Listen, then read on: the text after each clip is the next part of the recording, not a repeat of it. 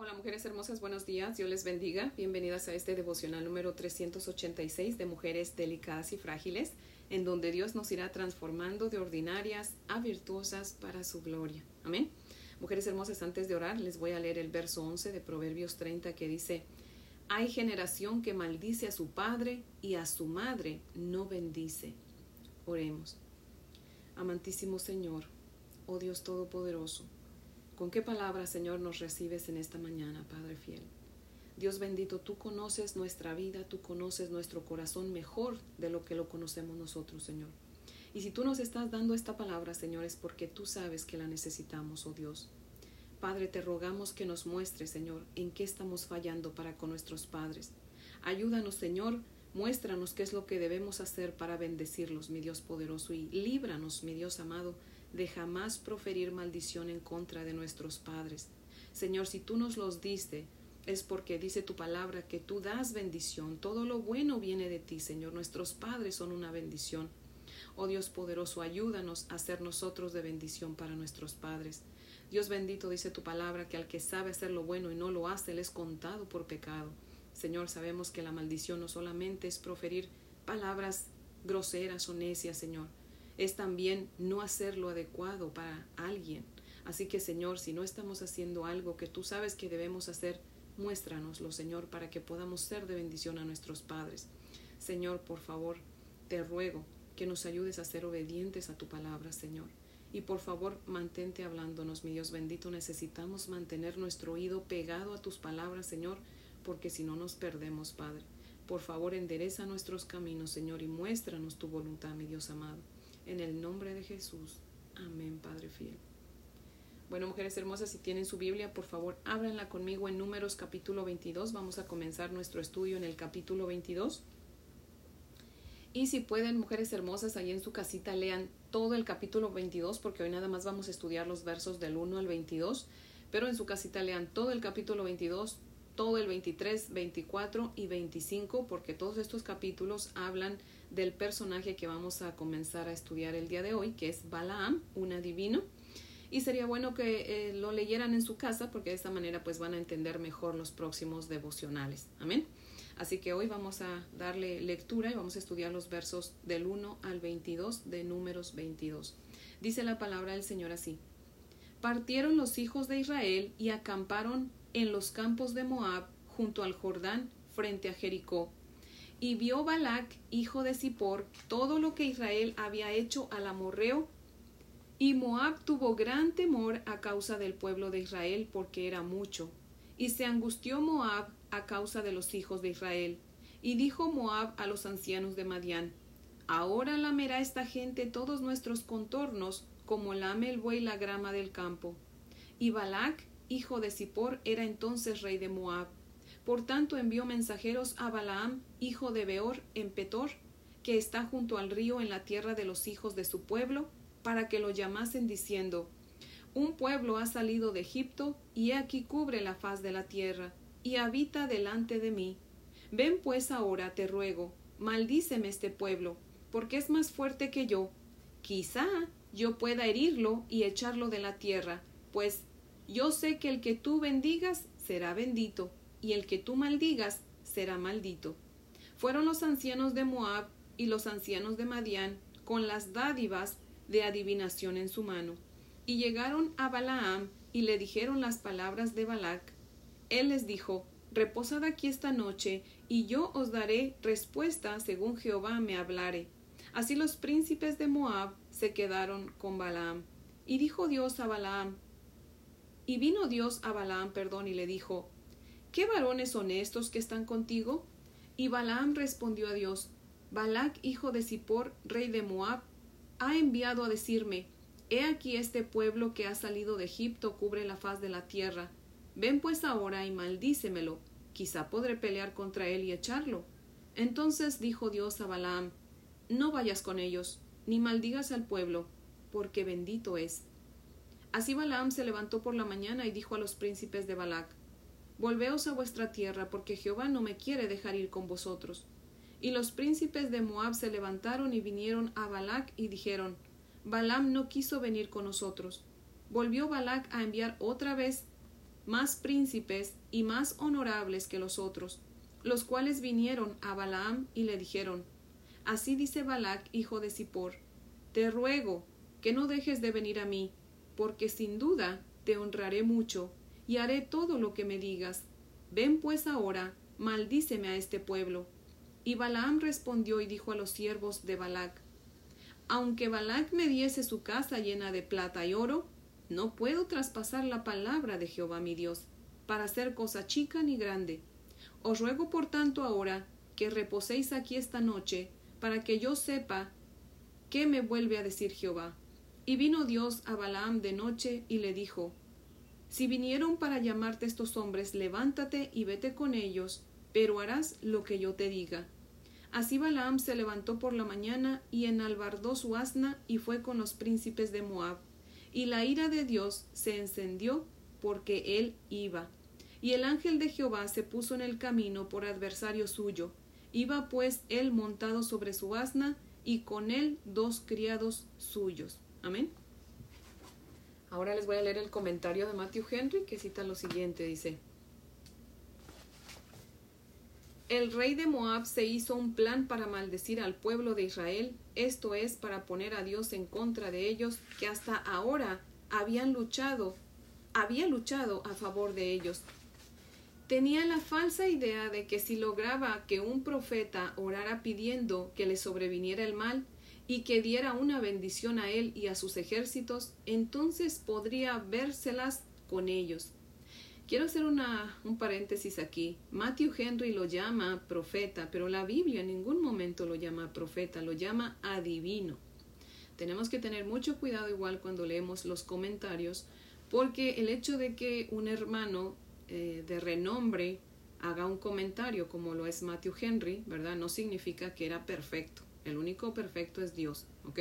No hay un siervo de Dios que sea perfecto. Él creía que era un profeta, pero no lo era, ya lo veremos. Nadie tenía una reputación mayor que Balaam y Balac. Nadie tenía una reputación mayor que Balaam y Balac lo empleará, aunque tuvo que hacerlo venir de lejos. No se sabe si antes de esto el Señor había hablado alguna vez a Balaam o a través de él, aunque es probable que lo haya hecho, y es seguro que después lo hizo pero tenemos pruebas abundantes de que él vivió y murió como hombre malo, enemigo de Dios y su pueblo. Eso sí es verdad, para que vean.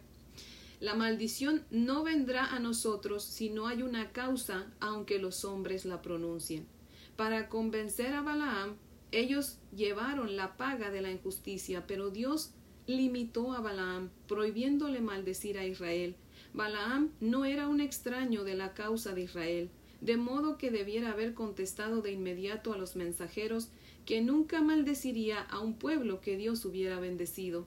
Pero se toma una noche para considerar qué hacer. Cuando parlamentamos con las tentaciones, estamos en grave peligro de ser derrotados. Balaam no fue fiel para entregar el mensaje con la respuesta de Dios a los mensajeros. Los que disminuyen las restricciones divinas son un buen blanco para la tentación de Satanás como si ir contra la ley de Dios fuera solamente ir sin su permiso. Los mensajeros tampoco son fieles al dar la respuesta a Balaam, de Balaam a Balac.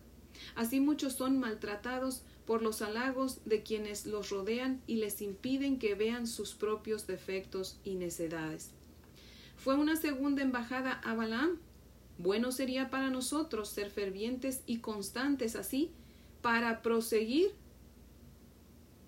la buena obra, a pesar de las decepciones. O sea, así deberíamos de ser de constantes para hacer lo bueno. Balac puso un cebo, no solo para la codicia de Balaam, sino para su orgullo y su ambición.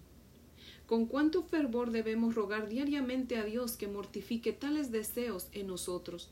Así los pecadores no reparan en dolores ni costos, ni les importa cuán bajo se doblen para satisfacer sus lujos o su maldad. Entonces, ¿deberíamos estar dispuestos a hacer lo que es malo? Que Dios no lo permita. Las convicciones de Balaam le encargaron adherirse al mandamiento de Dios. Voy a repetir esto. Las convicciones de Balaam le encargaron adherirse al mandamiento de Dios, Ningún otro hombre hubiera podido hablar mejor. Pero muchos que llaman suyo a Dios no son verdaderamente suyos, porque no son exclusivamente suyos. O sea que en otras palabras lo que está diciendo Matthew Henry, como había dicho al principio, ¿verdad? Balaam no era temeroso de Dios, no era hijo de Dios. Decía que Dios era suyo, pero él no era de Dios. Dice, no hay que juzgar a los hombres por lo que dicen. Dios conoce el corazón. Al mismo tiempo, las corrupciones de Balaam lo inclinaron a ir en contra del mandamiento de Dios. Pareciera que él rechaza la tentación, pero no expresa aborrecimiento de ella. Él tenía un fuerte deseo de aceptar la oferta y esperaba que Dios pudiese darle permiso para ir. A él ya se le había dicho cuál era la voluntad de Dios. Prueba certera del reinado de la corrupción en el corazón es pedir permiso para pecar. Dios entregó a Balaam a la concupiscencia de su corazón, como a veces Dios niega con amor las oraciones de su pueblo. Asimismo a veces concede con ira los deseos de los impíos. Fin de la cita. En el verso 1 eh, vemos que el pueblo ya estaba frente a las, a las puertas de Canaán, de la tierra prometida. Y en el verso 2 vemos que Balac estaba al tanto de todo lo que Israel había hecho, de cómo había derrotado a Sejón, el rey de los amorreos, que lo había derrotado a él. Balac sabía que Israel había vencido y matado a Og y a su gente, y por eso él y su pueblo de Moab tenían miedo del pueblo de Israel. Por eso es que no se atrevía a salir y pelear en contra de Israel. Así que se le ocurrió llamar a un adivino para que maldijera a Israel. Él tenía la, eh, el pensamiento, ¿verdad? La, la fe de que el Dios de Israel, de que el adivino, perdón, Balaam, viniera y maldijera al pueblo de Israel, que el Dios de Israel no los defendiera, ¿verdad? Y que él pudiera ganar la batalla en contra de Israel. Pero pues no había hombre más ingenuo que él, ¿verdad? Así que mandó llamar a los madianitas para que se unieran con él y entre los dos pueblos enviaron gente con regalos para pagarle al adivino para que maldijera a Israel. Ese adivino era Balaam, el cual era bien conocido por toda esa región, porque le dice en la parte B del verso 6, yo sé que el que tú bendigas será bendito y el que tú maldigas será maldito. O sea, ya Balac conocía a Balaam, ya tenía reputación, ¿verdad?, de que maldecía, ¿verdad? Y el verso, en el verso 8, cuando llegan con Balaam, él les dice que se queden a pasar la noche en su casa, lo cual nos deja ver que recibió los presentes que le habían llevado, ¿verdad? Y les dice, quédense aquí y yo les diré lo que Jehová me diga, ¿verdad? Para poder entender la historia, mujeres hermosas, necesitamos saber cómo actúa un adivino y qué dice Dios en su santa palabra acerca de los adivinos. Amén. Hay quienes dicen, y aún cristianos, que Balaam era hijo de Dios, es simplemente que tenía debilidades como todos, ¿verdad? Y pecaba como todos. Bueno, mi postura es que no era hijo de Dios. Y se los voy a comprobar con la palabra de Dios, no solamente porque lo pienso porque a mí me da la gana pensarlo, no sino porque es lo que la palabra del Señor nos muestra. Dios ya había dado las leyes en este punto de la historia, ¿cierto? Ya hemos estudiado Levítico y en Levítico 19 dice en los versos 30 26 al 31, de hecho, abran sus Biblias. Vamos a leer Levítico 19, 26 al 31.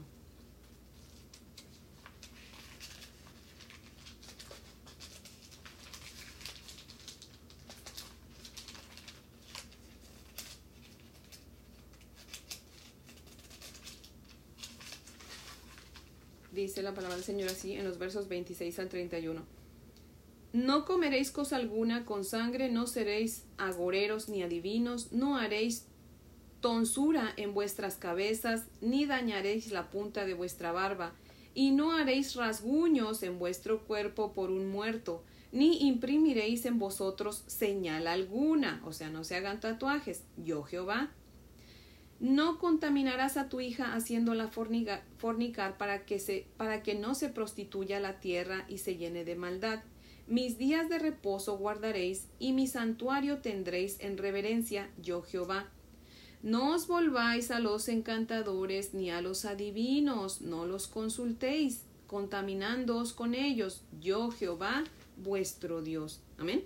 Y en Levítico, bueno, en esta porción de la escritura vemos todo lo que Dios prohíbe en su ley, ¿verdad? Y una de esas cosas era no consultar a los adivinos. Entonces, si era no consultar a, los adivinos, ¿usted cree que iba a permitir que un siervo suyo fuese adivino? Obviamente que no, ¿verdad? Y Levítico 20, 20 verso 6, Levítico capítulo 20, verso 6 dice que aun aquellos que vayan a consultar a los espíritus a los espiritistas o a los adivinos serán cortados de su pueblo. En Deuteronomio 18 del 9 al 14 Dios dice al pueblo de Israel, cuando entren en la tierra que el Señor tu Dios te da, no aprendas a hacer las cosas abominables de esas naciones, las cuales practican la adivinación, la hechicería, el encantamiento, lo espiritista y la consultación a los muertos. Dice Isaías 8:19, ¿acaso van a consultar a los muertos en lugar de a los vivos? Consulten a Dios. ¿Por qué? Porque pues Dios está vivo. Amén. Dice primera de Samuel 15:23, porque la rebelión es como pecado de adivinación. Dios aborrece, detesta, odia la adivinación igualito que odia la rebelión. Si Balaam hubiese sido de Dios, no fuera divino, como les decía, porque la palabra del Señor nos hubiera dado el cuadro completo de su vida mostrándonos su conversión, como en Hechos 16, 16 que dice que Pablo y Silas iban de camino a la oración y le salió al encuentro una muchacha que tenía un espíritu de adivinación, la cual daba, dice la palabra del Señor, gran ganancia a sus amos adivinando. Bueno, pues esa muchacha siguió a Pablo y a Silas gritando, estos hombres son siervos del Dios Altísimo y nos anuncian el camino de salvación. E hizo eso por muchos días, dice la palabra del Señor. Y Pablo se molestó y le ordenó al espíritu de adivinación que se fuera en el nombre de Jesús. Y dice la palabra del Señor que en ese mismo momento el espíritu maligno se fue. Les pregunto yo, ¿quiere decir eso que la chica era cristiana? No, eso quiere decir que hasta los demonios reconocen la palabra de Dios. Amén. Qué vergüenza que mejor los demonios que muchos otros que no tienen demonios, que se les predica y se les predica y no quieren escuchar. Pero aún esa chica sin el espíritu maligno de adivinación no era cristiana, porque no la vemos que después de haber sido liberada de ese mal espíritu dijera que aceptaba el Evangelio. Así que si Balaam hubiera sido hijo de Dios como muchos creen, no hubiese sido adivino, o la Biblia nos dijera que al oír la palabra de Dios se convirtió y dejó la adivinación, pero no, porque de hecho, como dice Matthew Henry, murió malo con los malos, y eso lo podemos comprobar en Números 31, 8. Dele vueltita ahí a las hojas de su Biblia en el capítulo 31 de Números, capítulo 31, verso 8. A ver, permítame un momento porque me acabo aquí. Dice en el verso 8 de, de Números 31. Mataron también entre los muertos de ellos a los reyes de Madián, Evi, Requem, Sur, Ur y Reba, cinco reyes de Madián, y también a Balaam, hijo de Beor, mataron a espada. ¿Quiénes los mataron? El pueblo de Israel. El pueblo de Israel mató a los reyes malos y con los malos mató a Balaam. O sea que Balaam murió como malo entre los malos, entre los suyos, ¿verdad? De hecho, Dios lo usa como un mal ejemplo en Apocalipsis 2.14 que dice, cuando le está diciendo a la iglesia de Pérgamo, le dice, pero tengo cosas contra ti que tienes ahí a los que retienen la doctrina de Balaam, que enseñaba a Balac a poner tropiezo ante los hijos de Israel, a comer cosas sacrificadas a los ídolos y a cometer fornicación. Y acompáñenme a leer números 31, 16, mujeres hermosas. Ahí mismo estamos. Números 31, 16. Dice números 31, 16 así. He aquí, por consejo de Balaam, ellas fueron causa de los hijos de Israel he aquí, por consejo de Balaam, ellas fueron causa de que los hijos de Israel prevaricasen contra Jehová en lo tocante a Baal peor, por lo que hubo mortandad en la congregación de Jehová. Balaam, al ver que, y eso lo vamos a ir viendo más adelante en los próximos capítulos, por eso les digo, léanlos, porque vamos a ver cómo Balaam no maldice al pueblo de Israel, pero sí le aconseja, como ya vimos aquí en números 31, a Balac que mande mujeres moabitas para que forniquen con los hijos de Israel. Mujeres hermosas, tenemos que tener mucho cuidado porque a veces pensamos que la maldición es simplemente decir cosas malas, pero no. Muchas veces las maldiciones son físicas y vienen a nosotros sin que nosotros nos demos cuenta, así que tenemos que tener cuidado. Así que todavía después de que les acabo de comprobar con la palabra del Señor que Balaam no era cristiano, ¿alguna de ustedes cree que lo era? Si es que es así, pues ahora sí que usted puede creer lo que usted desee, ¿verdad? Y eso no la va a condenar. Ni a mí por creer lo que yo creo, ni a usted por creer lo que, que, lo que cree acerca de Balaam, nos va a condenar o nos va a salvar, ¿verdad? Nuestra salvación depende solamente de nuestro Señor Jesucristo, de nuestra fe en Él.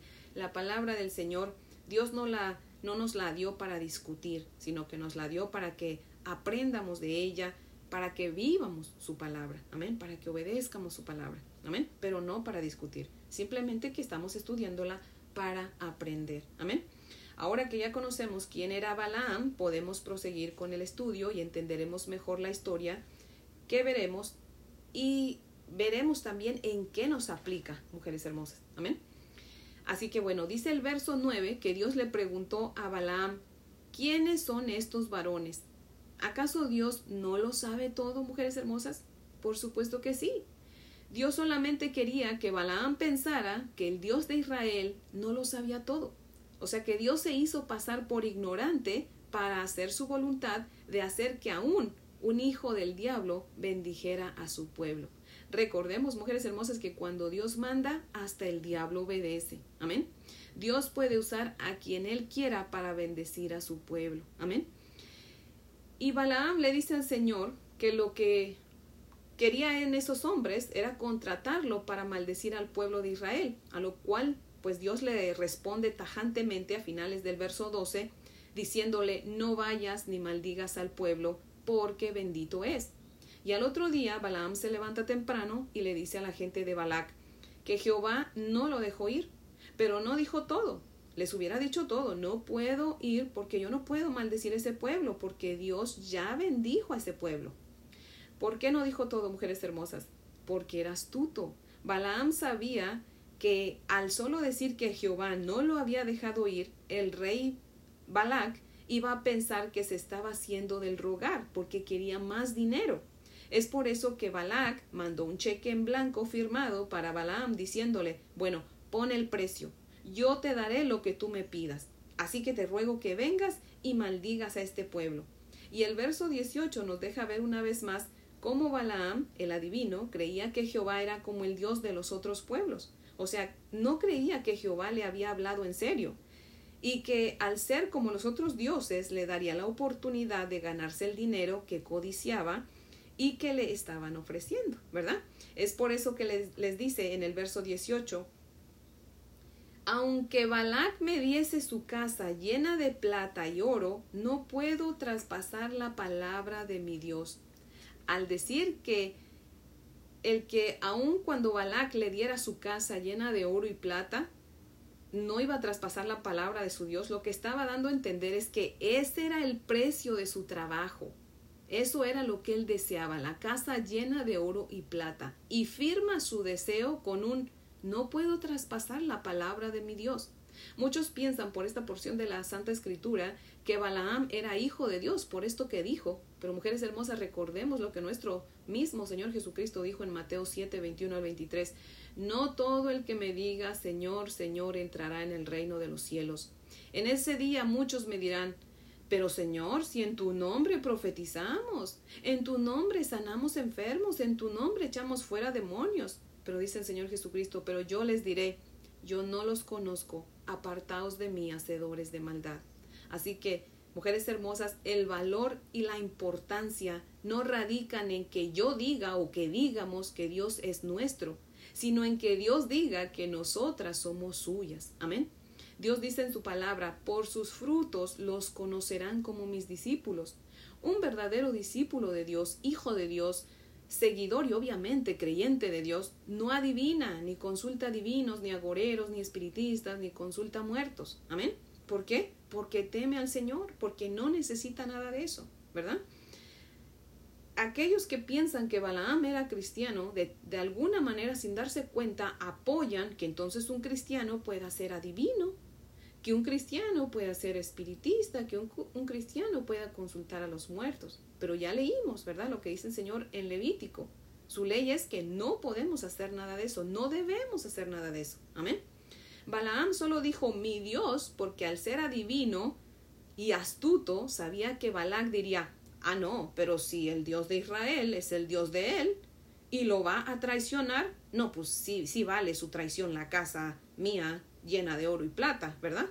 Y pues, ¿qué es eso en comparación con lo que yo voy a ganar si destruyo al pueblo de Israel y me quedo con sus pertenencias? ¿Cierto? Mire, Balaam ya lo tenía todo fríamente calculado, mujeres hermosas. Y en el verso 19, fíjense, me da la razón, pues dice, le dice a la gente de Balac, pero quédense aquí esta noche para ver si logro convencer a Dios, porque básicamente eso es lo que les estaba diciendo, ¿verdad? Lo que estaba pensando cuando dijo eso, ¿verdad? Y Dios le vuelve a hablar, y tal vez alguien diga, pero si no fuera un hombre de Dios, ¿cómo es que Dios le habla? Bueno, porque mujeres hermosas, recordemos Dios es Dios, Dios es soberano y reina sobre todo y sobre todos. Y Él habla con quien Él quiera, aún con el mismo diablo habla, el cual, recordemos, el diablo está subordinado a Dios, ¿verdad? Y no hace nada si Dios no se lo permite. Así que Dios puede hablar con quien Él le dé la gana. Y de hecho puede comprobarlo en el libro de Job. Ahí podemos ver cómo Dios le permitió al enemigo eh, tentar a Job, probar a Job, ¿verdad? Así que Dios puede hablar con quien Él quiera porque Él es Dios, amén.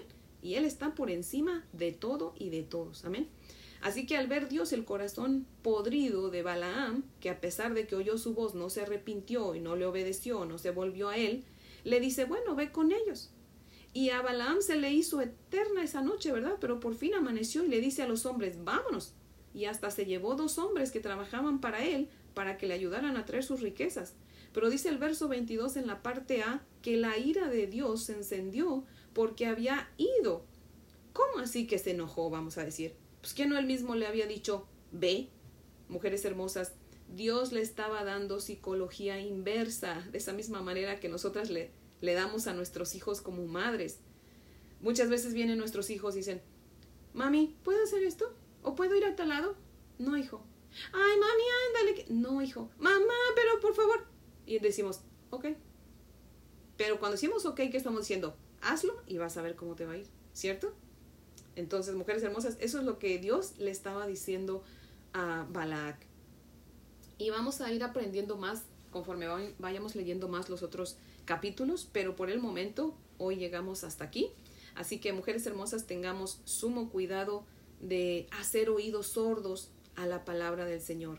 Si Dios nos dice, no hagas tal o cual cosa, tengamos cuidado de no desobedecer al Señor o de no obedecer al Señor, ¿verdad? Porque vamos a sufrir las consecuencias, mujeres hermosas. Como leímos en Levítico, el Señor dice, no se hagan tatuajes, no se rayen el cuerpo.